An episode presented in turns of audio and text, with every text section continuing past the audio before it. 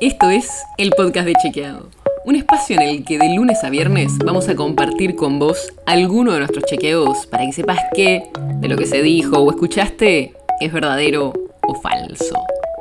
También te vamos a presentar las verificaciones que hacemos de las desinformaciones que andan circulando por ahí y vamos a traerte datos y contexto para entender mejor las noticias.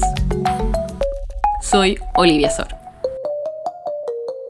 El financiamiento de la política es un tema súper importante al que no siempre se le presta tanta atención y no es muy transparente.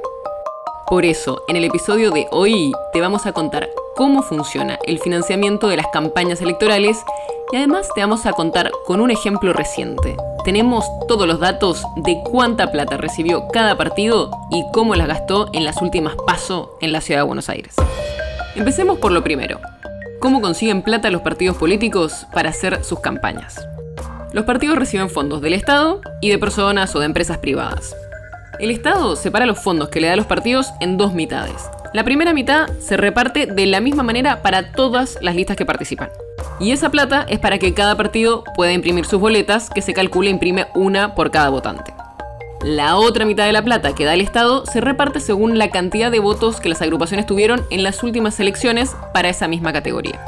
Además de los fondos que da el Estado, hay aportes privados. Acá hay algunos límites, prohibiciones y excepciones. Por ejemplo, la ley actual permite que las personas y empresas hagan aportes a los partidos políticos, pero no pueden hacerlo empresas concesionarias de servicios públicos o compañías que exploten juegos de azar. Y tampoco pueden dar lo que quieran, tienen un tope. En Las Paso, la justicia de la ciudad puso un límite de casi 550 mil pesos por persona o por empresa. Y la Dirección Nacional Electoral también fija un límite para el gasto de cada partido. Cada partido no podía gastar más de 27 millones de pesos en Las Paso. En la ciudad, la alianza que recibió más fondos para las PASO fue Juntos por el Cambio, con más de 22 millones de pesos entre las tres listas que presentó, la que lideraba María Eugenia Vidal, la de Ricardo López Murphy y la de Adolfo Rubinstein. De esos 22 millones, hubo 14 que se los dio el Estado y 9 que fueron por aportes privados. De esa plata, casi la mitad se gastó en impresión de boletas. Después figuran gastos en propaganda en la vía pública, agencias de publicidad, propaganda en redes sociales, en sitios periodísticos digitales, organización de actos, eventos y encuestas telefónicas. El Frente de Todos, que salió segundo, recaudó casi 16 millones de pesos. De esos 6 millones fueron de fondos públicos y 10 de aportes privados. Fue la lista que más recaudó por donaciones privadas. La lista del economista Javier Milei, que salió tercero, no presentó su informe financiero de campaña, así que no sabemos cuánto recaudó ni cuánto gastó.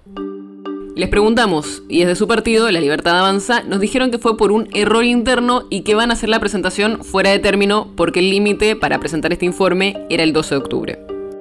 La siguiente lista fue el Frente de Izquierda de los Trabajadores, el FIT, que gastó casi 18 millones de pesos. Lo curioso es que tuvieron casi 4 millones de gastos más de lo que recaudaron de aportes públicos y privados. Desde el partido nos dijeron que es un problema contable y que todavía falta registrar aportantes que ya donaron. Y para cerrar está la lista que lleva a Luis Zamora, por el partido Autodeterminación y Libertad.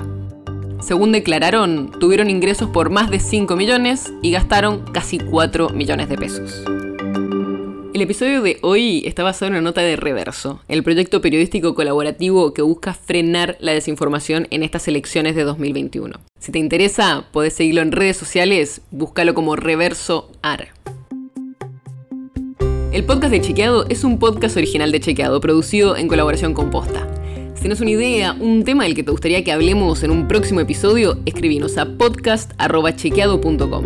Y si te gustó este episodio, seguinos en Spotify o en tu app de podcast favorita y recomendanos a tus amigos. Si querés más información sobre esto, sobre otros temas, entra a chequeado.com o sumate a nuestras redes. Soy Olivia Sor. Hasta mañana.